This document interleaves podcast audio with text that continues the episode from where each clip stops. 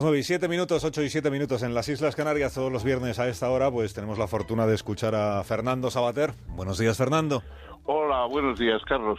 Eh, bueno, yo quería hoy traer un poco con una preocupación, si queréis, de, educador, eh, el asunto este del autobús eh, que ha circulado por Madrid con diciendo cosas, bueno, que no parecen demasiado raras, que los niños tienen pene y las niñas tienen vulva, pero que eso tiene que ser así para siempre jamás. Mm. Que es la respuesta a otro autobús que recorrió hace poco el País Vasco, eh, financiado por una, me parece desde el extranjero, por una organización que se llama Crisalis o algo así, en que se veía a cuatro niños eh, triscando desnudos en el campo, eh, los niños con vulva y las niñas con pito, ¿no? Y bueno, claro, naturalmente se produjo pues en choque, mucha gente, familias, además no venía aquí semejante, en fin, semejante imagen y naturalmente ha despertado otra no menos atrabiliaria, aunque curiosamente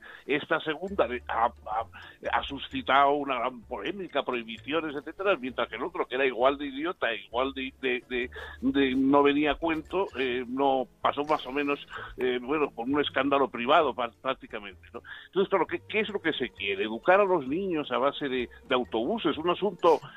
como puede ser la, transexualidad en la adolescencia, porque yo creo que en la niñez es un momento totalmente inadecuado para hablar de esas cuestiones, pero en fin, eh, eh, vamos a, educar a los niños a base de autobuses y a base de circo y a base de escándalos cuando son cuestiones muy delicadas y que más bien de alguna manera tendrían que estar con, con una atención especializada y con personas serias dedicadas a ello para que precisamente no se dañe a esos niños.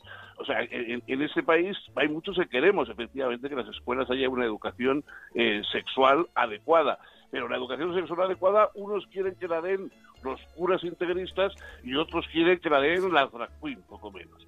Yo creo que las dos cosas son completamente inadecuadas, que, que los autobuses son un, eh, disparate ambos y que lo que debe hacerse es confiarse en, en una educación sensata, con delicadeza, eh, sin circos, sin, sin movimientos extremistas, eh, porque si no, bueno, vamos a llegar a situaciones ridículas. Yo ya me imagino a una señora embarazada que le pregunta al ginecólogo que acaba de hacerle una ecografía, eh, doctor, ¿es niño o niña?